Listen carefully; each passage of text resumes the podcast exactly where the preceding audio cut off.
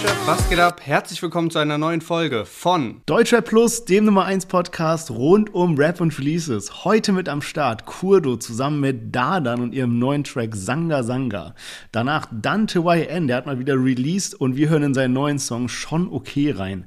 Berkey zusammen mit Bowser und Nachtcafé, Bad Moms J zusammen mit Domiziana und zu guter Letzt Rin featuring Nina Chuba. Ja, und heute haben wir von den Themen her eine Folge voller Skandale für euch. Manuelsen kämpft ja jetzt gegen Bösemann. Da gibt es einige Neuigkeiten, da Manuelsen angekündigt hat, die Promo auszusetzen, nachdem Bösemann seine Mutter beleidigt hat. Außerdem bekommt KZ wegen eines Nagellacks Shitstorm und dann gab es einen riesen Eklat beim Kalim-Konzert. Ein Fan wird dort einfach in der ersten Reihe geohrfeigt, was es damit auf sich hat und wie die beiden sich wieder versöhnt haben, erfahrt ihr in der Folge. Deshalb unbedingt dranbleiben und wir hören uns nach dem Intro wieder.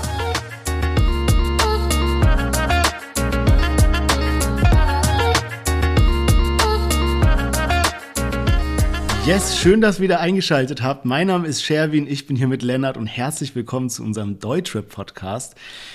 Ich erinnere mich noch dran, als du noch in Berlin gewohnt hast, da ist es relativ häufig vorgekommen, dass einer von uns irgendwie mal einen Rapper hier und da getroffen hat und jetzt in der letzten Zeit irgendwie lange, lange gar nicht mehr. Bis heute ist gerade mal ein paar Stunden her. Ähm, da stand ich nämlich vor einem Café in so einer ganz kleinen Seitengasse, wirklich komplett abgelegen hier in Prenzlauer Berg irgendwo. Und auf einmal ist Nina Schuber einfach an mir vorbeigelaufen. Krass. Super witzig, ja. Wild. Die hatte so ein, irgendwie so ein, ich weiß nicht, so ein Bubble Tea oder sowas in der Hand, auf so, so einem Becher mit so einem riesen fetten Strohhalm und ist halt einfach so da, bisschen so Window Shopping, hat da in so paar Antiquitätenläden reingeschaut und so. Super witzig irgendwie. Äh, ja, ja, krass. Heute haben wir ja auch Nina Schuber direkt im Podcast mit dabei und deswegen sehr lustig. ja, Mann. Und ja, kann man eigentlich gleich dran anhängen. Du bist ja gerade nicht in Deutschland, sondern schon eine ganze Weile in Italien und machst ja jetzt auch eine kleine Rundreise und ich wollte dich die ganze Zeit schon mal fragen, wie ist so? Also was war so dein Highlight? Wo warst du bisher überall irgendwie? Haben wir super lange nicht mehr gesprochen. Ja, Mann, bei mir wird es, glaube ich, gerade ein bisschen schwieriger mit Deutschrapper-Treffen. Ähm, ich bin jetzt in Bari seit ein paar Tagen und äh, hier ist auf jeden Fall auch äh, recht nices Wetter. Das ist so im Süden von Italien und ist so auf einer Höhe mit äh, Tirana. Äh, also ist mhm. auf der anderen Uferseite dann in Albanien eben dann so, weil wir letztens noch drüber gesprochen haben. Und ähm, ja, jede Unterkunft hat natürlich auch so seine ja, seine Specials und ist immer so ein bisschen so eine Hürde auch, was so das Podcast aufnehmen angeht. Jetzt hier, die Unterkunft ist mega schön und so, aber äh, die Stühle sind zum Beispiel so voll, dass die die ganze Zeit knarren und so. Das heißt, ich muss immer aufpassen, dass ich mich nicht bewege, wenn ich rede und wenn du dann redest, dann kann ich immer kurz mich mal wieder äh, gescheit hinsetzen. Ähm, die letzten Tage waren wir in Rom und da war ich wirklich froh, dass ich keine Podcast-Folge dort aufnehmen musste, weil wir haben halt, äh, ja, die Unterkunft war einfach ein bisschen schäbig, die war halt recht zentral, deswegen haben wir die genommen. Da war halt so ein automatisches äh, Eingangstor und dann ist man halt rein und wir sind dann mit dem äh, Typen von Airbnb der hat uns dann halt gezeigt, wo wir wohnen, sind erstmal so ein paar Stufen hoch und es ging so an beide Seiten so eine kleine Treppe hoch, ne? Und dann dachte ich so, ja, okay, da hinten kommt jetzt die Treppe, wo es halt weiter hoch geht, wo die ganzen Wohnungen sind und so. Und plötzlich haben wir angehalten und es war eigentlich so, wie als würde er jetzt so die Tür aufschließen zum Hausmeisterbüro oder so. Und das war dann schon unsere Unterkunft. Und da hast du halt echt alles gehört, wie alle Leute aus diesem Gebäudekomplex reingekommen sind, gegangen sind und alles Mögliche. Ne? Also da war ich echt sehr froh, dass da keine Podcast-Folge aufgenommen werden musste. ja, da merkt man mal wieder auch so ein bisschen so behind the scenes mäßig. Ich weiß gar nicht, für welcher Folge wir sind, 149 oder sowas schon. Ne? Und noch nie eine Folge ausgefallen, noch nie groß irgendwie krank oder keine Ahnung wegen Urlaub oder so sowas. Also sehr, sehr äh, gut, dass das bisher immer so nice geklappt hat. Und jetzt freue ich mich natürlich auf ein Chart-Update. Was ging denn so in den Charts ab seit der letzten Woche? Yes, UFO hat ja sein neues Album gedroppt und ist damit tatsächlich nur auf Platz 2 gechartet, denn an der Spitze der Charts sind Annenmai Kantereit mit ihrem neuen Album, also UFO nur auf Platz 2 und in den Single-Charts. Wir hatten ja letzte Woche Peter Fox dabei und haben uns gefragt, wie geht er zu seinem neues Lied durch die Decke, hat die Top 10 verpasst, nur auf Platz 11 und Bone Bones und Jizzes haben ja auch die Single Abziehen rausgebracht und sind damit auf Platz 9 gechartet. Okay, das ist natürlich heftig, dass sie da vor Peter Fox noch gechartet sind. Echt starke Leistung und nächste Woche werden wir die wahrscheinlich auch wieder dabei haben, denn dann kommt ja das Feature mit Oleg Sesh raus.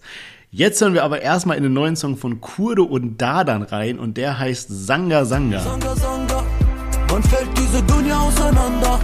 Ich glaub, dass die Straße mich gefangen hat. Chiquita tanzt miteinander. Ay caramba, Sag, wann fällt diese Dunja auseinander? Ich blicke Richtung Mond und den Plan dann. Den Tachos sind aktiv, Bruder, Mann, Mann. Die Welt brennt, ich zähl Euros mit Billa. Kinder der Sonne aufgewachsen mit nem Zilla. Ein Traum wie Sosa, Million oder Jilla. Doch ja, Kurdo und Dadan mit einer extrem chilligen Nummer. Sanga, Sanga. Und ich muss sagen, feiere ich irgendwie. Passt voll gut. Ich finde, Kurdo legt gerade so qualitativ richtig, richtig gute Musik hin. Erinnert mich voll an früher. Und das Geile ist halt auch, der hat sich ja bisher relativ rar gemacht, was Features angeht. Beziehungsweise oft halt mit Street-Rappern oder Rappern, die halt so, ja, keine Ahnung, ein bisschen mehr Untergrund noch sind oder nicht so die Spotify-Playlisten-Rapper und so. Deswegen ist das ziemlich nice, weil es noch sehr viele Optionen eigentlich gibt, die er so offen hat. Also zum Beispiel, ja, da dann passt jetzt irgendwie auch wie die Faust aufs Auge gerade für den Sound, weil das halt so voll auch bisschen so in die Richtung, ja, Shisha-Bar, Playlist und so geht, ne? Und ich könnte mir da auch vorstellen, dass vielleicht ein Kurdo noch mal mit einem Mero oder mit einem Nimo oder so ein krasses Lied hinlegen könnte. Ja, normal hat er immer Capo mit dabei, ansonsten noch Angie relativ häufig. Aber stimmt, das wäre eigentlich auch noch ein guter Fit. Ich finde auch, der Song ist echt nice. Und er ist aber auch wirklich so ein hundertprozentiger Kurdo-Song. Also ist, man merkt richtig, es ist so ein Kurdo-Track, auf dem eben jetzt da dann das Feature ist. Also vom Refrain her, von der Melodie her und so weiter. Wird ja auch auf seinem Channel released. Aber äh, gefällt mir wirklich gut. Einfach eine sehr entspannte Nummer, muss ich sagen. Und ich bin jetzt aber trotzdem mal auf ähm, Dardans äh, Spotify gegangen und da musste ich wieder mit einem Lächeln äh, eine Sache feststellen. Und zwar hat Dardan ja so einen Song gehabt, der hieß Habibi. Und der Song hat jetzt mittlerweile auch schon die 116 Millionen auf äh, Spotify geknackt, ist irgendwie sein Top-Song, wenn man da gerade drauf kommt, also der, der ganz oben angezeigt wird. Und Grund dafür ist unter anderem, dass dieser Song in Indien viral geht. Ich glaube, wir hatten es auch schon mal so kurz angesprochen, aber ich habe es mir heute nochmal durchgelesen. Der Song ist mittlerweile in Indien Platin gegangen, also wurde offiziell ausgezeichnet, weil der da eben so tot gestreamt wird und jetzt einfach 160, äh, 116 Millionen Streams Echt verrückt. Ja, Mann, und da dann war er jetzt auch auf Tour und äh, da hat er irgendwie einen Gastauftritt von Maka. Das ist äh, der, so ein belgischer Rapper, der auch diesen Hit Mood hat. Übrigens, da hat er ja auch einen Remix rausgebracht, zusammen mit Raf Kamora, also Maka und Raf Kamora. Und ich glaube, Maka und Dadan bringen jetzt auch einen Lied nächsten Freitag zusammen raus. Auf jeden Fall war eben äh, Maka bei Dadan mit auf der Tour und ich habe so ein TikTok gesehen wie der dann halt auf das DJ-Pult springt und dort mit einer Wasserflasche komplett ausrastet und einfach man sieht, so wie der DJ gefilmt wird, hinten und am Laptop ist und durch diese Wasserflasche geht halt so alles auf seinen Laptop und so und man merkt richtig, der hat so gar keinen Bock mehr. Ja, der, der hat sich auch so beschwert, der zeigt dann so mit so einer Hand so oft auf Macker, der so auf seinem Pult steht und ja, ja. guckt jemand so an und sagt so, hä, was, was macht der da? Und der nimmt, glaube ich, dann sogar noch eine Flasche und schmeißt damit ins Publikum und sowas. Also ja, echt wild. Und was ich auch gesehen habe, Dadan hat einen Song, der heißt DNA. Und in diesem Song rappt er so eine Line, wo er sagt, ich will 5 Millionen Vorschuss und sie sagen zu, danke Gott für das Auto und die Uhr, Halleluja. Also, keine Ahnung, whatever, ja. Aber wenn das denn stimmen sollte, ist auf jeden Fall krass. Also der hat ja richtig stabile Streaming-Zahlen da also geht so auf die 5 Millionen monatliche Hörer mittlerweile zu. Und so ein Vorschuss ist halt normalerweise für irgendwie ein bis drei Alben. Und da dann released ja eigentlich konstant. Das heißt, da 5 Millionen Vorschuss jetzt zugesichert zu bekommen, ist auf jeden Fall eine Hausnummer. Ja, man, echt krass die Entwicklung von da dann, weil, also ich mittlerweile ist es nicht mehr ganz so heftig, weil echt auch viel Zeit vergangen ist, aber so am Anfang habe ich halt immer Dadan und Enno sehr krass miteinander verglichen, weil ich die halt beide durch den, durch einen gemeinsamen Song halt kenne, eben diese Wehrmacht Para damals. Und ähm, jetzt muss man mal schauen, so wenn man guckt, so okay, wo ist Dadan, wo ist Enno? So für Enno natürlich kamen da auch so ein paar Schwierigkeiten dazwischen mit so Memes und so, aber da dann ist halt keine Ahnung, der hat krass viele monatliche Hörer und alles geht da übelst ab und so. Und Enno geht natürlich auch seinen Weg, der hat ja da auch irgendwie angekündigt, ein heftiges Studio jetzt in äh, Hessen bauen zu wollen und so, also der geht ja auch voll seinen Weg und hat ja auch seinen Hype gehabt und alles, aber bei Dana hat man das Gefühl, okay, der Hype hält halt immer noch an, auch durch internationale Features und so weiter. Und zum Beispiel auch im, Ver im Vergleich zu Nimo, finde ich, also Nimo war bestimmt bestimmt eine Zeit lang größer als Dardan, als Enno und so, aber gerade im Moment würde ich auch sagen, ist Dardan so ein bisschen so der krassere Künstler als äh, Nemo, was so Hype angeht. Ja, er zieht halt einfach durch. Seine Tour war jetzt auch voll der Erfolg irgendwie. Äh, auch das mit Hava und so weiter ist halt einfach ein cooles Branding irgendwie für ihn. Ähm, ich habe auch noch eine, einen witzigen Fact gefunden über Dardan und zwar im Vergleich zu den meisten anderen Rappern ist Dardan kein Künstlername, sondern ist einfach sein normaler Vorname. Das wusste ich nämlich ja auch nicht. Er ist einfach Dardan Muschkolasch mit, also mit bürgerlichem Namen. Und was ich auch noch vorhin gelesen habe, ey, ich musste wieder so lachen, Digga. Ich glaube, wir haben das schon mal im Podcast dabei gehabt, aber so wenn man sich davor vorbereitet auf einen Podcast, weißt du, du guck, gibst irgendwie die Künstler ein und guckst irgendwie so Schlagzeilen und so weiter. Und ich bin irgendwie wieder auf diese eine Insta-Story von Kurdo gekommen. Da hat er eine, so eine Story gepostet auf Insta und hat so geschrieben, ich stehe gerade auf und höre im anderen Zimmer, wie meine Familie darüber redet, dass ich eine Cousine heiraten soll, bla bla. Ich bleib so in mein Bett liegen, guck an die Decke und stelle mir vor, ich heirate wirklich meine Cousine und morgens die steht auf, guckt mich an und sagt zu mir einfach, guten Morgen, Cousin. und das halt mit so diesen Kur, du schreibst Stil, weißt du, ey, ich Beste. bin gestorben. Beste. Ja, so geil, das hat Kurdo sich halt auch so krass so angeeignet, so immer dieses mit so Grammatikfehler und so. Ich muss auch so ein Screenshot hatte ich auch mal von der Kurdo-Story, da hat der so eine geile Caption dazu geschrieben, ich weiß nicht mehr, irgendwas so mit so, du kennst so diesen Spruch mit so, wenn das Leben dir Zitronen gibt und so. Ich muss das nochmal raussuchen, ich muss ja mal finden, ich glaube, den habe ich dir auch geschickt. Aber kommen wir mal zum nächsten Künstler und zwar Dante YN. Kann man schon sagen, ganz andere Musikrichtung, eher so Trap-Bereich und so, wo er unterwegs ist. Der hat jetzt nämlich sein neues Album bzw. sein Debütalbum angekündigt und dazu direkt eine Doppelsingle rausgehauen und wir hören jetzt mal in den Song Mama schon okay. Mir heute noch, dass ich so wie du laufe. Ich weiß nicht mal, wie du läufst, denn du warst nie zu Hause. Scheiß auf mich, aber wo warst du, als ich Mama brauchte? Du hast sie allein gelassen, wo sie dir vertraute. Wegen dir hab ich auch keinen Kontakt zu meinen Verwandten. Oma nachfragt, wie's mir geht, obwohl sie mich nie kannte. Doch ich nehm dir all das nicht mal übel, ehrlich schon okay. All das machte mich zu Dante.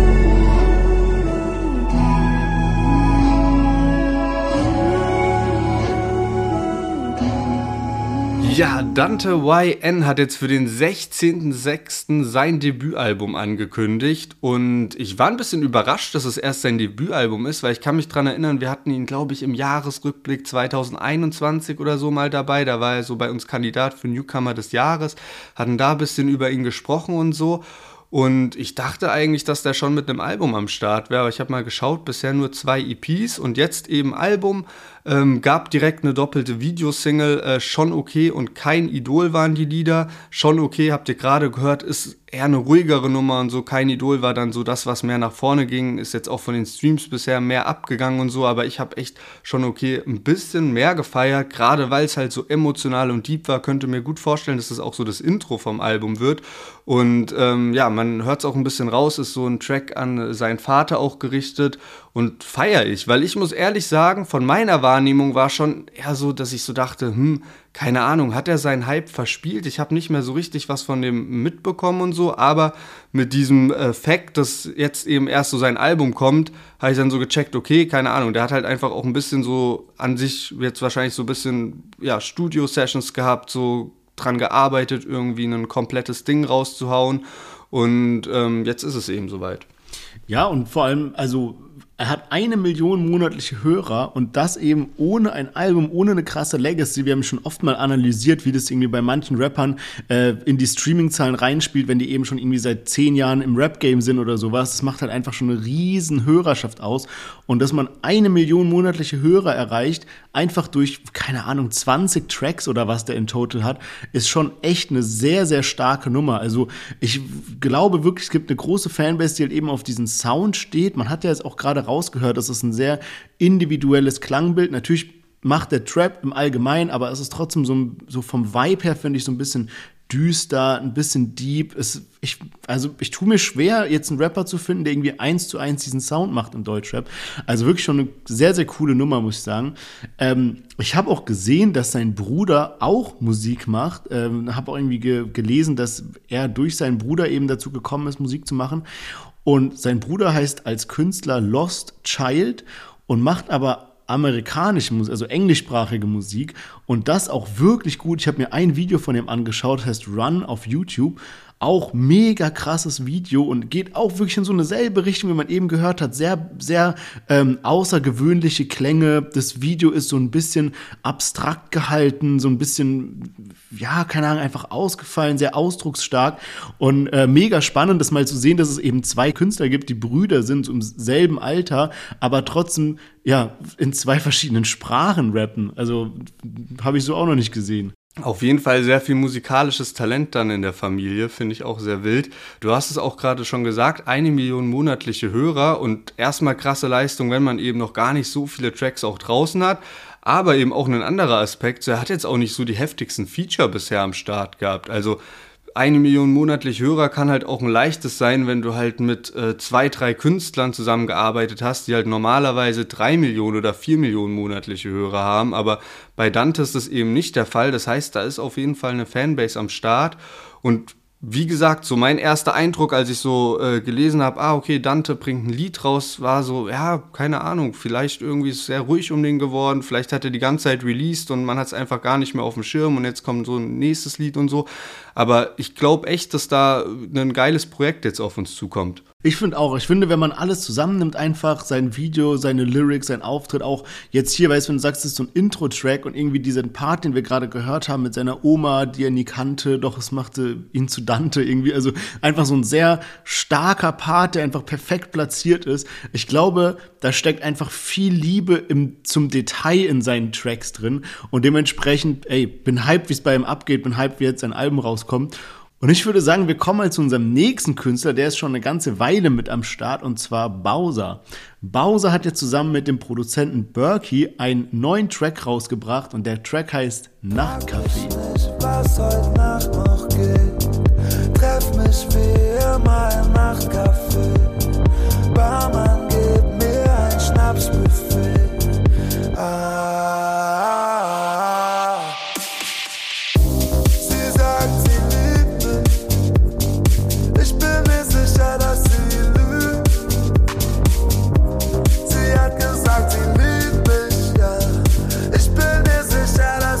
Yes, Berkey zusammen mit Bowser Nachtcafé. Und Bowser ist nicht nur schon eine ganze Weile am Start, sondern der hat ja auch schon eine ganze Weile irgendwie Karriereende angekündigt, dann doch wieder da, dann einzelne Songs und so weiter und so fort.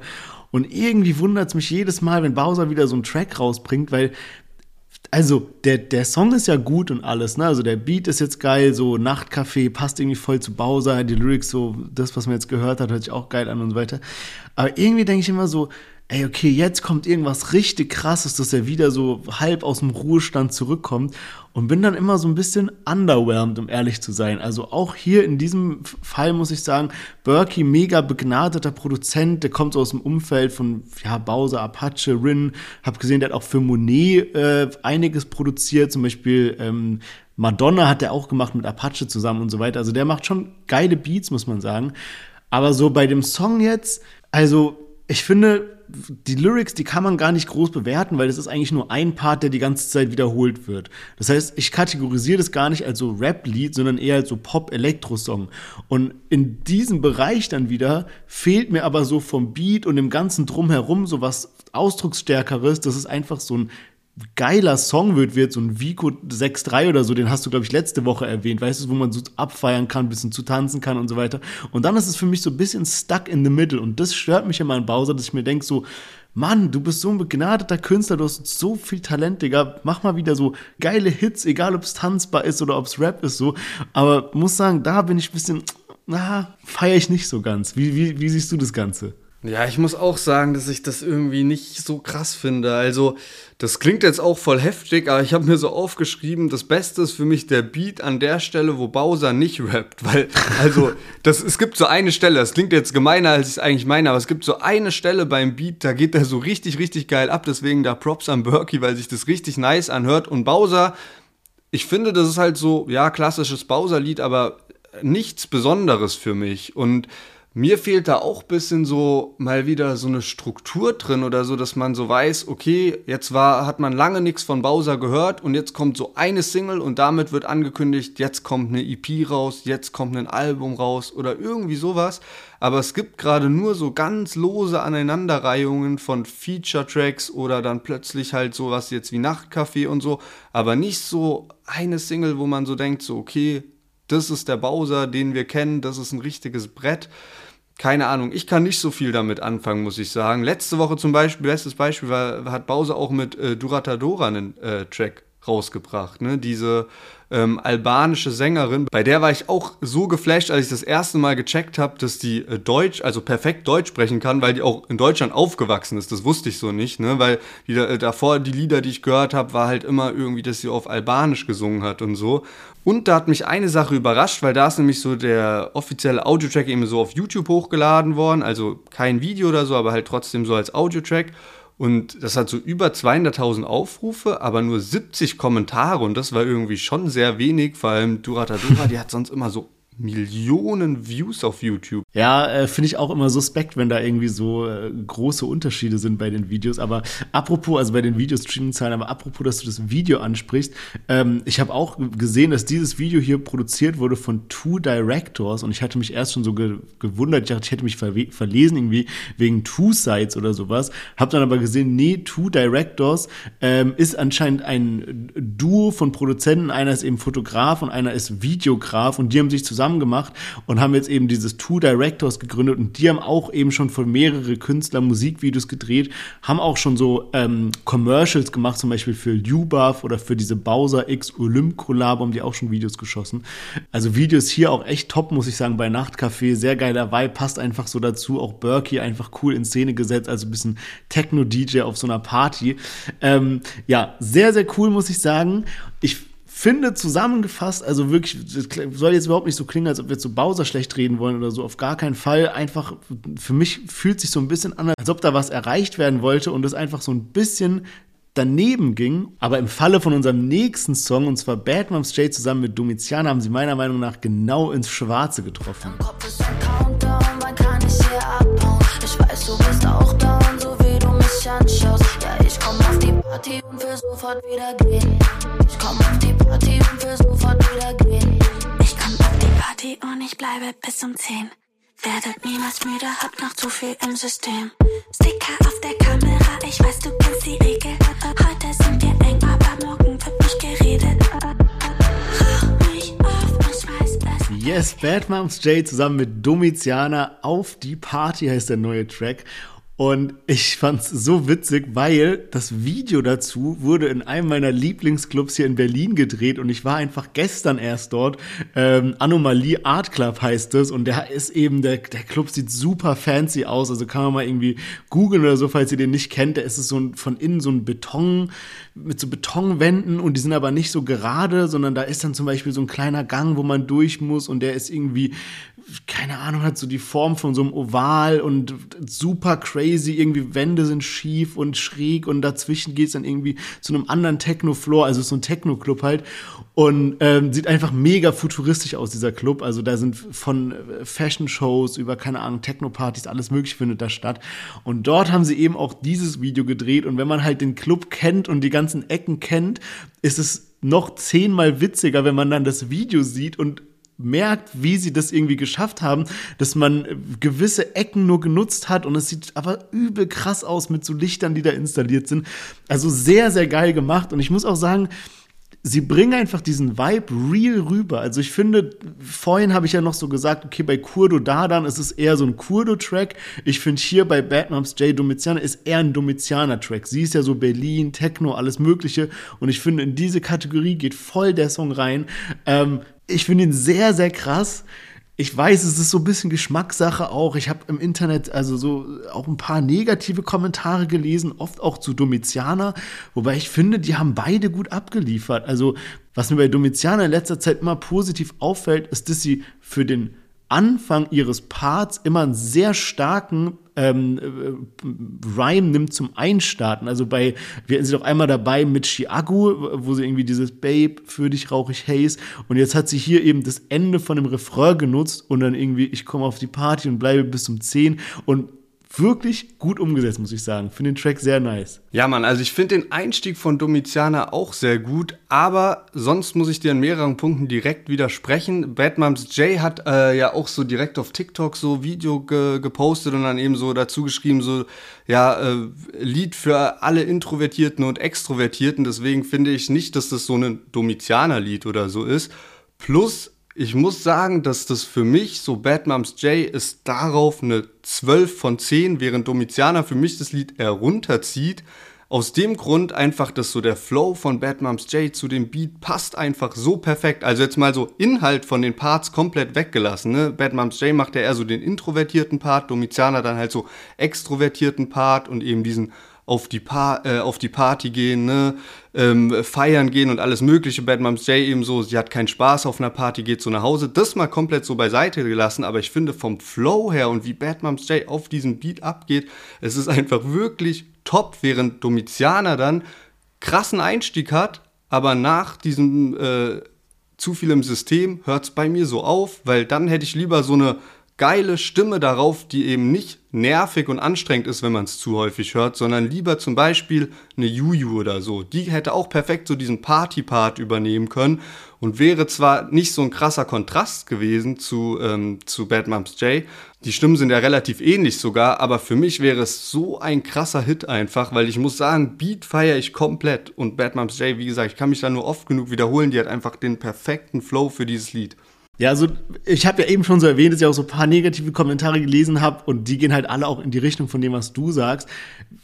Aber bei dem Punkt sind wir uns echt nicht einig, weil ich finde, gerade Domitiana bringt eben diesen gewissen Vibe rüber, dadurch, dass sie eben so real Berlin Techno ist, dass der Song am Ende dann das ist, was er ist. Hätte man jetzt dafür irgendjemand anderen genommen und so auf Berlin Techno gemacht, dann hätte es, finde ich, für mich nicht mehr ganz so gepasst mit allem, was sie da für Elemente reingebracht haben. Aber ist ja auch klar, also jeder hat da irgendwie so einen anderen Geschmack irgendwie. Also ich feiere den übertrieben ab und auch diese Stelle, die man eben gehört hat, wenn äh, Bad Moms J den Refrain zum zweiten Mal singt und ihre Stimme so ein bisschen so gescratcht wird oder ich weiß nicht, wie man das nennt, dass sie so. Ja, ja, ja, das ist krass. So, das ist übel krass irgendwie, so richtig geil gemacht. Ähm, ich habe gesehen in den also in der, in der, Beschreibung auf YouTube, dass es eben jetzt der Track zum, also einer der Tracks zum neuen Album sein wird. Äh, Survival Mode heißt es und man kann das auch schon bestellen. Da ist dann so ein Crewneck dabei, also so ein äh, Pullover, 49,99 kostet da die Box. Aber was mich ultra verwundert hat, ich meine, wir haben jetzt irgendwie hier Anfang März, das Album soll am 31. Dezember 2023 voraussichtlich ausgeliefert werden.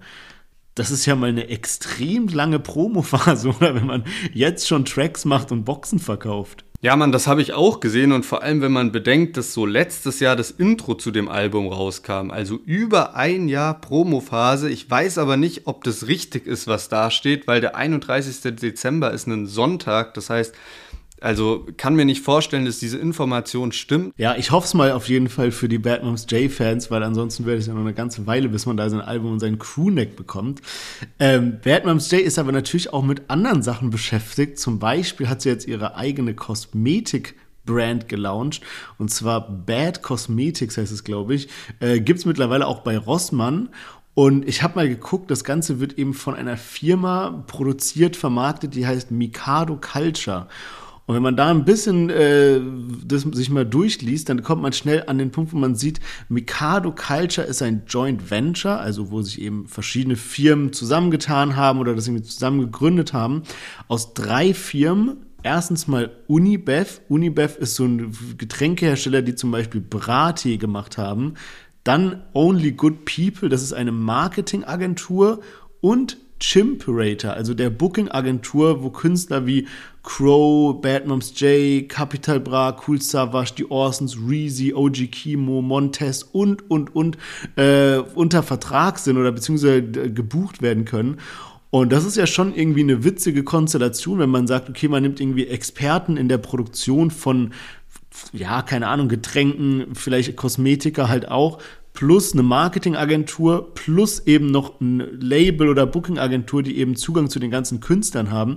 Also kann mir echt gut vorstellen, dass da in Zukunft irgendwie auch der nächste Rapper, keine Ahnung, ein Crow oder was weiß ich, wäre ein Reezy oder sowas, auch mal was nochmal in der Richtung rausbringt, wenn man da eben diese, dieses Mikado Culture, also dieses Joint Venture aus den drei Firmen äh, parat hat, um irgendein neues Produkt zu launchen.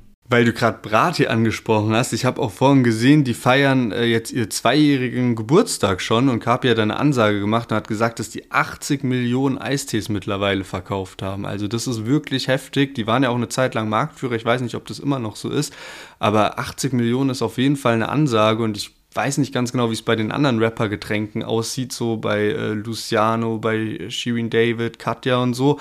Aber könnten mir schon vorstellen, dass die da jenseits von den 80 Millionen auf jeden Fall sind. Ja, also wenn ich so bei mir hier in den Supermärkten gucke, also ähm, Katja Krasavice sieht man ultra oft, Brati auch, aber zum Beispiel 187 hat sich irgendwie gar nicht durchgesetzt und Loco Juice gab es auch nur so eine Zeit lang und ist mittlerweile wieder verschwunden. Ist ja klar, dass man da irgendwie jetzt nicht die ganze Zeit dann nur noch Rapper-Eistee in den, in den Produktregalen sehen kann. Haben wir auch immer so erwartet, dass irgendwie manche sich durchsetzen, ja. manche nicht. Also hat er wirklich gut gemacht. Muss auch ehrlicherweise zugeben, ich finde geschmacklich ist Brati auch wirklich einer der besten. Ja, Mann, sehe ich auch. So hatten wir sogar ein Live-Tasting mal drin vor zwei Stimmt. Jahren oder wann der rauskam. Nochmal zu Bad Moms J. Das hatte ich vorhin noch auf Instagram gesehen. Und zwar ihr allererster Song, den sie anscheinend hatte, war mit Monet zusammen, Papi. Und der ist mittlerweile Gold gegangen. Also auch krass. Erster Bad Moms J-Song ist Gold gegangen. Jetzt auf die Party. Ich muss sagen, also läuft bei mir trotz Domitianer Part ziemlich, ziemlich häufig. Anderes Highlight, was Features angeht, war Rin und Nina Chuba mit ihrem neuen Track AMG. Wasser übers Mike, ich bin nicht sündenfrei. Ich hab den Bachelor auf Rap, das ist keine Tüftelei. Für ein Festival steck ich mir 100 Bündel ein. AMG will eine Collab, kann das Sünde sein? Wir schreiben Geschichte eines Tages, leben Träume, die schon wahr sind. Alles andere liegt begraben, magisch. Wir schreiben Geschichte eines Tages, leben Träume, die schon wahr sind. Alles andere. Ja, Rin und Nina Chuba mit AMG und ich glaube, AMG ist mittlerweile wirklich der häufigste deutsche Titel, hat mich fast ein bisschen enttäuscht, aber äh, trotzdem irgendwie ein nices Intro zu dem Song, wenn man sich das ganze Lied anhört, da ist dann so eine Stimme noch mit drin, habe ich irgendwie sehr gefeiert. Und äh, sehr überraschendes Feature von äh, Rin und Nina Chuba. Äh, hätte ich gar nicht mit gerechnet. Aber andererseits haben wir neulich schon über Nina Chuba gesprochen. Die hat ja jetzt ihr Album rausgebracht, ist auch damit auf Platz 1 gegangen und so.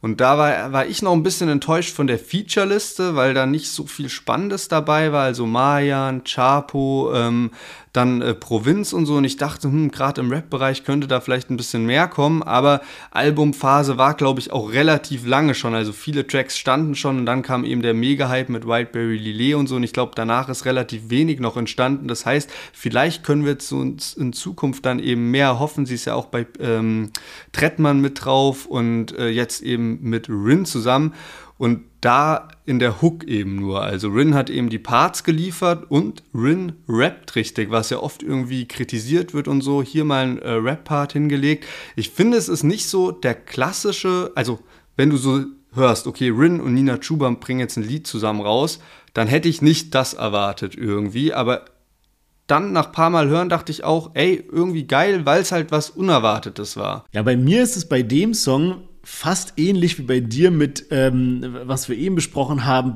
Jay und Domitiana, dass ich, ich finde, Rin hat unfassbar gut abgeliefert. Ich fühle seine Parts richtig krass, also meiner Meinung nach wirklich Topform seit langer, langer Zeit. Aber ich verstehe nicht ganz, warum sie den äh, Nina Chuba-Part so gemacht haben, wie sie ihn dann letztendlich gemacht haben auf dem Refrain. Weil Nina Chuba hat ja auch voll viele Facetten, wenn man mal an so Songs denkt mit irgendwie Wild, Wildberry Lily oder Mangos mit Chili oder whatever. So, die kann ja richtig so abgehen, coole Statement-Parts rappen.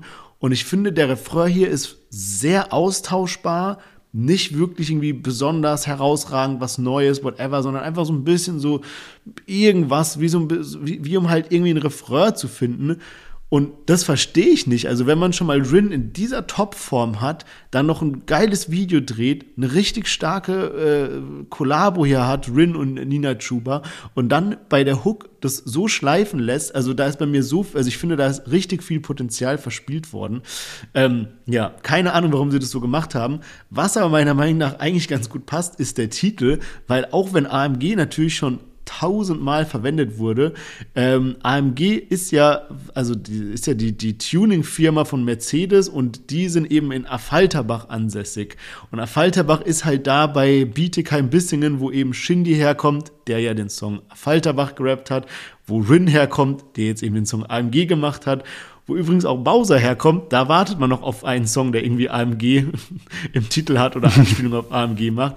Aber ich finde, da ist zumindest die Connection zu AMG gegeben aufgrund der lokalen Nähe vom Heimatort. Ja, und die haben ja irgendwie auch bei, auf jeden Fall mal bei der Videoproduktion oder sowas, ein ähm, bisschen, ja, Location und sowas geboten, glaube ich. Ja, genau, also Rin hatte sich auch auf Insta ein paar Mal bei denen bedankt ähm, und hat irgendwie so gesagt, ja, danke AMG, äh, dass ihr das möglich gemacht habt. Also der rappt ja da in den Produktionshallen von AMG, wo ja bestimmt auch nicht einfach jeder rein darf.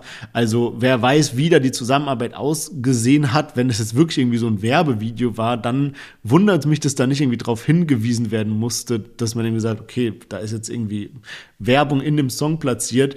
Ähm, also ja, keine Ahnung, ob das eine geplante Zusammenarbeit war oder ob das eben nur darum ging, dass eben die Location bereitgestellt wurde. Aber eigentlich ganz guter Punkt, den du ansprichst, weil ähm, ich hatte vor einigen Folgen, als wir Rin mal dabei hatten, habe ich so erwähnt, dass ich so ein Interview von ihm gehört hatte, wo er eben ge darüber gesprochen hat, was er mit seiner Brand Lubuff machen will. Da hat er gesagt, es steht noch super viel an und es kommen richtig ausgefallene Kollabos, die es bisher auch so im Deutschrap noch nicht gab. Und ich bin jetzt heute mal auf die Seite von Lubuff gegangen und war echt crazy überrascht, was der alles schon gemacht hat. Der hatte eine Kollabo mit Nike, dann hatte er eine mit Beats bei Dr. Dre, also was ja von Apple ist.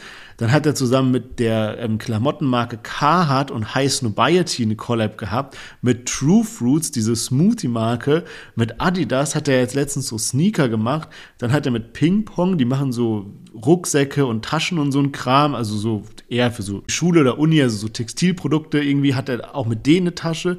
Dann mit Eigner, darüber hatten wir ja letztens erst gesprochen, also so Luxus, Lederwarenhersteller und jetzt gerade auch noch mit K1X, was so eine Sportmarke ist und macht da so Basketballklamotten und auch so ein Lubuff X K1X Basketball kann man kaufen.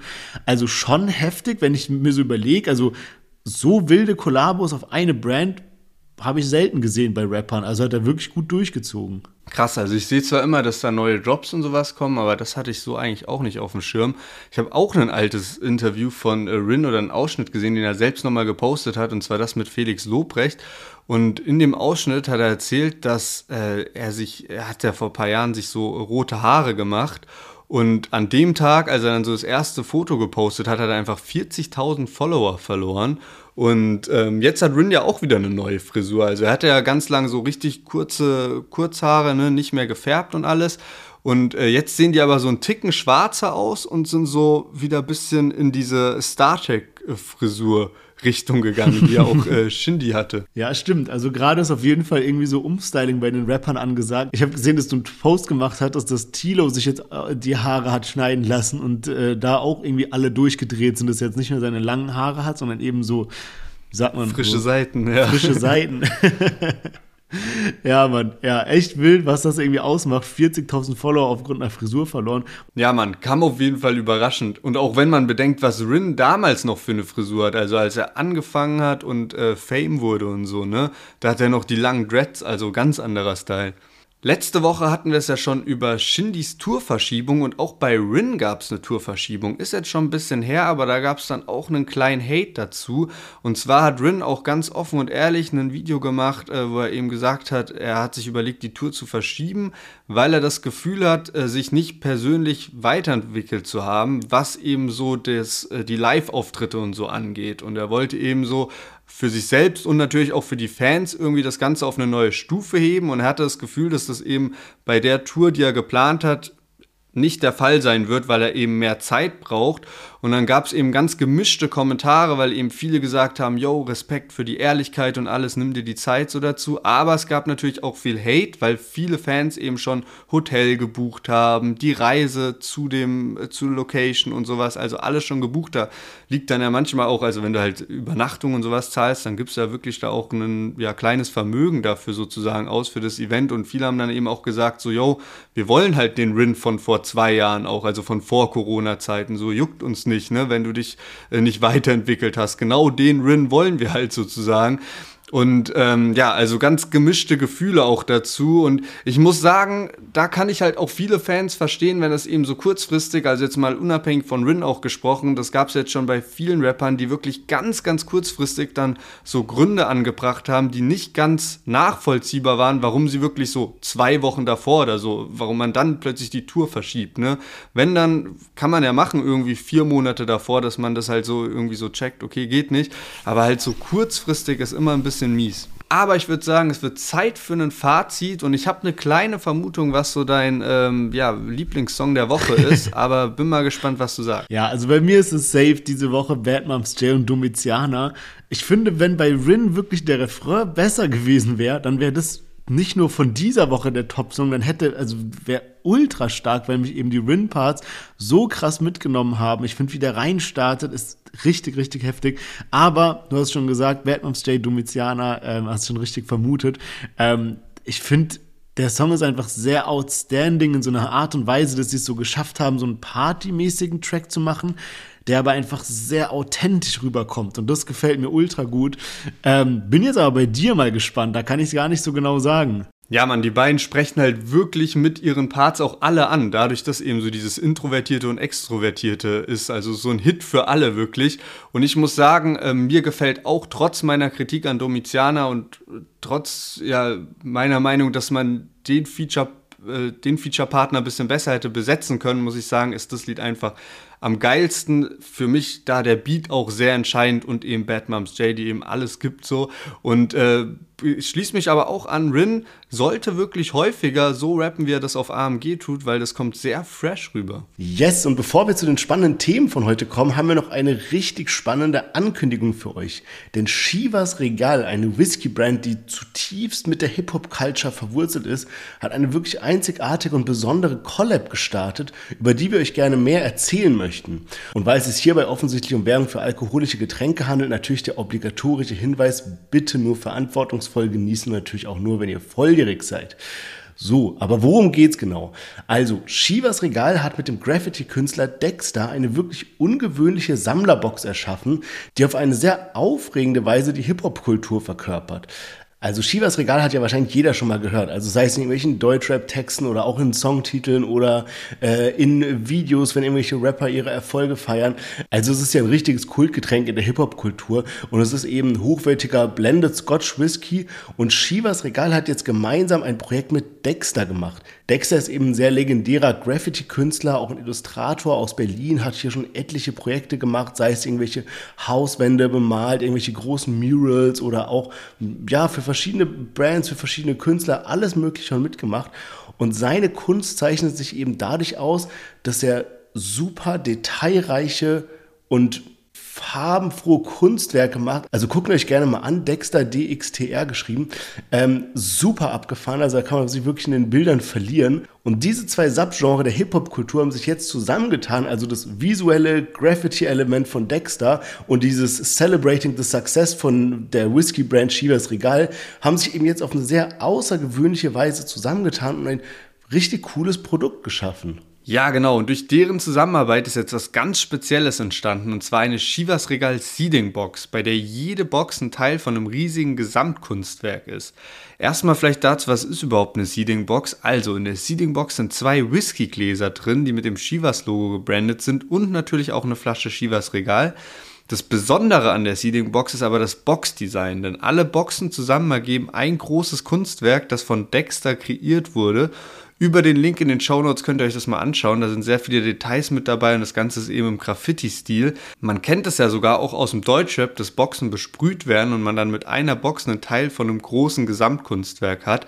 Also, wenn ihr ein ausgefallenes Geschenk sucht für Whisky- und Hip-Hop-Liebhaber oder selbst Sammler seid und gerne ein Stück dieser coolen Collab haben möchtet, dann checkt den Link in den Show Notes zu Shivas Regal und damit kommen wir zu den Themen für heute und starten tun wir mit Bösemann und Manuelsen. Yes, genau. Bösemann versus Manuelsen ähm, haben wir in der Vergangenheit schon viel drüber gesprochen, ging hin und her und dann hat Manuelsen gesagt, ja, er kommt da irgendwie in den, in den Ring rein, gibt ihm ein paar Schläge und geht wieder raus, aber ohne jegliche Promo. Und jetzt danach ging es noch so tausendmal hin und her und man hat gar nicht mehr so richtig durchgeblickt. Aber es wird jetzt tatsächlich ein offizieller Kampf stattfinden. Man kann jetzt schon Tickets dafür kaufen. Und zwar am 6. Mai Boxkampf in der GMC Arena in Gelsenkirchen. GMC ist Global MMA Championship und da werden die beiden eben aufeinandertreffen. Also es wird eben jetzt ein offizielles Event werden. Hab vorhin schon mal geguckt, also bei Ticketmaster kann man sich Tickets holen. 77 Euro kostet das Ticket, VIP-Karte 372,50 Euro. Da ist irgendwie noch so ein Buffet dabei, bisschen bessere Plätze und so weiter. Aber ist dann doch jetzt ein ganzes Stück größer geworden als das, was man eben damals so erwartet hatte, als Manuelsen gemeint hat, er kommt da irgendwo einfach rein, böse, man soll da sein, er gibt ihm ein paar aufs Maul und geht wieder raus sozusagen. Ähm, da haben sie sich jetzt auf jeden Fall ins Zeug gelegt. Was ich mich nur wundere, das Ganze läuft jetzt nicht mehr über Universum Boxing ab, also da, wo jetzt diese ganzen Kämpfe waren von Sinanji und Bösemann und ähm, weiß gar nicht mehr, wer da noch alles gekämpft hat. Auf jeden Fall bei Universum Boxing war es ja immer so, dass man den Kampf auch einfach kostenlos per YouTube Livestream gucken konnte und auch dann direkt danach halt auf YouTube sich nochmal das komplette Event kostenlos angucken konnte. Und ich glaube, wenn ich es richtig gesehen habe, dass es bei GMC nicht so sein wird, sondern da gibt es dann irgendwie so ein Fight Pass, heißt es. Und da muss man dann quasi für zwölf Monate sich so einen Vertrag abschließen. Kostet zwar nur fünf Euro im Monat, aber ähm, trotzdem bin ich da mal so ein bisschen gespannt, ob das eine schlaue Entscheidung war, da nicht mit Universum Boxing zu gehen, die eben jetzt schon ein paar Mal bewiesen haben, dass sie das ganz gut machen. Ja, ich hatte auch gesehen, dass GMC jetzt äh, gesagt hat, die wollen eben häufiger solche ähm, Kämpfe austragen lassen. Also genau das, was bisher im Universum macht, wollen die jetzt eben machen. Kämpfe von Rappern, äh, TikTokern, YouTubern, Twitch-Streamern und so weiter und so fort. Also vielleicht, äh, wenn man sich dann diesen Fight Pass holt, dann hat man da direkt ein Monatspaket und alles Mögliche mit dabei. Also dann direkt noch, keine Ahnung, was sonst noch alles ansteht. Barello gegen irgendwen. ja, safe, das stimmt natürlich. Ja, aber gut, ähm, ich muss sagen, ich habe mir so ein paar Sachen angeguckt von GMC und die haben halt jetzt auch wie ja, Universum Boxing halt so ein, so ein, wie heißt es denn, so ein Face-to-Face -face gemacht, wo eben die beiden an einem Tisch sitzen und es war schon nicht ganz so gut, muss ich sagen. Wenn ich da zurückdenke an Universum Boxing, wo irgendwie Synergie reinkommt und dann eskalieren die komplett und immer so zwei Haufen von Leuten, die aufeinander draufgehen und es war schon unterhaltsam irgendwie, ja. Und ich finde, da kam es bei GMC schon alles so ein bisschen gezwungener. Man muss aber auch sagen, Manuelsen ist da reingegangen und hat eben auch gar keine Welle gemacht. Also Böse Mann war da komplett am Zucken und irgendwie for real halt bisschen auch so scheiße gelabert, kann man nicht anders sagen. Also hat irgendwie irgendwas erzählt und die ganze Zeit sich so komisch bewegt und Manuel ist ganz ruhig geblieben, hat gesagt, hör zu, ich trainiere, ich mache diesen Boxkampf, ich will gar keine Vermutungen geben, wie es ausgehen wird, ich will gar nicht hier groß Promo machen, ich will nicht so auf Boxer machen bin ich nicht. Ich bin einfach nur ein normaler Typ, der jetzt einen Internetkampf im, im Ring austrägt. Und äh, das ja, fand ich irgendwie ganz cool bei Manuel, wenn man da ja eigentlich anderes gewohnt ist. Was vielleicht auch noch wichtig zu erwähnen ist, ist, dass der Kampf im Oktagon stattfinden wird, also in so einem Cage und, eben nicht in einem Boxring. Ja, das bedeutet, es ist wie beim MMA-Kämpfen. Allerdings ist es normales Boxing, weil Manuelsen so eine Verletzung an seinem Knie hat, anscheinend schon immer, und der kann eben kein MMA kämpfen, weil würde er hinfallen, kann er nicht so schnell aufstehen und sein Bein funktioniert halt nicht so gut. Deswegen ist es klassisches Boxen, aber eben in einem MMA-Oktagon. Ja, und eben bei diesem Face-to-Face, -face, was du gerade angesprochen hast, da war es eben so, ja, Bösemann war vielleicht auch ein bisschen das von Universum gewohnt und so und wollte da halt so ja, bisschen äh, provozieren und alles hat er so mit dem Tisch gerückt und so und hat sich irgendwann drüber aufgeregt, weil Manuelsen nur mit dem Handy da gechillt hat und dann halt sie irgendwie so voll desinteressiert gewirkt hat. Und dadurch ist es dann halt so weit eskaliert, dass irgendwann Manuelsen dann tatsächlich den Tisch so halb wegwerfen wollte. Das war aber auch so ein langer Tisch. Also die hatten wirklich viel Distanz. Da kamen dann auch nicht so viele Leute wie bei Universum, die dann immer dazwischen gehen, sondern waren nur so drei, vier andere irgendwie. Es ist dann auch nicht weiter eskaliert, aber im Nachhinein hat Bösemann in irgendeiner Reaction dann noch so Manuelsens Mutter beleidigt. Er hat so gesagt, Manuelsen hat dann so gesagt, so von wegen, ey, du hast ein Ultimatum bis 0 Uhr, entschuldige dich dafür. Da kam dann aber nichts. Und äh, jetzt hat Manuelsen dann gesagt, so, ey, er kämpft eben diesen Kampf, aber er hat keine Lust mehr auf Promotermine und alles drum und dran, sondern er will einfach dort in den Ring steigen, weil das die einzige Möglichkeit ist, eben äh, Bösemann halt mal ein paar mitzugeben. Und dann ist aber die Sache auch für ihn gegessen und er will da jetzt, hat keine Lust mehr auf irgendwelche Promo und alles Mögliche. Also keine Ahnung, ist er jetzt noch knapp zwei Monate bis dahin, ob da noch irgendwie groß jetzt hin und her passieren wird. Man kann ja eigentlich davon ausgehen, wenn man eben Bösemann kennt, wenn man Manuelsen kennt, dass da jetzt auch nicht jede Aussage so auf die Goldwaage gelegt werden kann, sondern auch gerne mal einen Tag später die Welt wieder komplett anders aussieht. Aber ich bin auch mal gespannt, die wurden ja in diesem Face-Off auch so gefragt, ja, ähm, was ist denn jetzt, wenn der Kampf vorbei ist, werdet ihr euch dann in die Arme fallen und auf einmal ist alles vergeben und vergessen, wie das eben bei ja vielen anderen schon war? Und Bösemann meinte dann halt so jokehaft, so von wegen so, ja, also wir werden auf jeden Fall nicht danach du zusammen duschen gehen. Also natürlich eine Anspielung hier auf Sinanji und Mo Abdallah, die ja nach ihrem Kampf dann auf einmal Best Friends waren und zusammen unter die Dusche gegangen sind. Aber bei den beiden, also was du jetzt auch gerade erzählt hast, würde es mich echt wundern, wenn der Kampf so danach dazu führen würde, dass die beiden auf einmal Freunde sind. Weil die haben schon krass beleidigt und sowas, ich weiß nicht, ob das jetzt nur Promo war oder halt auch echt so ein bisschen ja, also weißt du, was ich meine? Also, keine Ahnung, ich kann mir nicht vorstellen, dass Manuelsen danach sagt, ey, böse Mann, bester Bro, Mann, geil gekämpft, jetzt sind wir auf einmal Kumpels und sowas. Also sehe ich irgendwie nicht bei den zwei.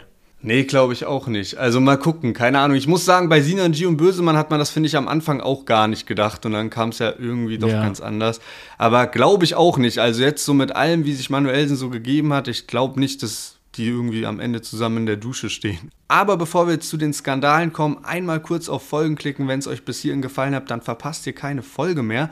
Und Jetzt geht's weiter mit KIZ. Und zwar haben die ein Frauenkonzert gegeben. Letzte Woche am Mittwoch, da war der Internationale Frauentag. Und äh, jährlich geben die eben ihr Nur für Frauen-Konzert. Und das war in der Mercedes-Benz Arena in Berlin. Erstmal Top-Sache auf jeden Fall. Hatten wir auch schon mal letztes Jahr drüber berichtet. Fand ich dann auch krass, als mir aufgefallen ist, hey, ein Jahr ist das Ganze einfach schon her, als wir darüber gesprochen haben. Auf jeden Fall echt eine gute Sache. Aber was dann für einen Shitstorm gesorgt hat, ist ein Post von KIZ gewesen, wo sie angekündigt haben, dass es nach dem Konzert die Möglichkeit gibt, einen Nagellack zu kaufen, einen KIZ-Nagellack in lila. Und äh, da gab es dann sehr viele Kommentare. Ich habe über die Sache auf Twitter so erfahren, weil auch da eben äh, negative Tweets dazu waren. Und äh, in den Kommentaren hat sich dann eben auch gefunden, dass äh, dieser Nagellack 15 Euro gekostet hat. Und viele haben das dann eben ja kritisiert, weil da der Vorwurf war, eben mit so einem Tag noch äh, Kapital draus zu schlagen. Und ähm, ja, viele haben halt gesagt, hoffentlich wird der Erlös davon dann auch an Frauenhäuser und so gespendet. Ansonsten wäre das eben äh, eine miese Sache. Und ich muss sagen, also man kann ja diesen Nagellack rausbringen und so, aber dann sollte man das vielleicht oder geschickter wäre es dann dieses nur für Frauenkonzert vielleicht auch noch mal an einem anderen Tag oder sowas stattfinden zu lassen und dann dort Nagellack zu verkaufen oder eben auch einen äh, Teil von den Erlösen oder den ganzen Erlös eben, äh, wie gesagt, halt so zu spenden. Aber man muss dazu sagen, KIZ hat sich auch nicht irgendwie geäußert. Also kann ja auch sein, dass da wirklich was ähm, ja, gespendet wird von dem, was da eingenommen wird.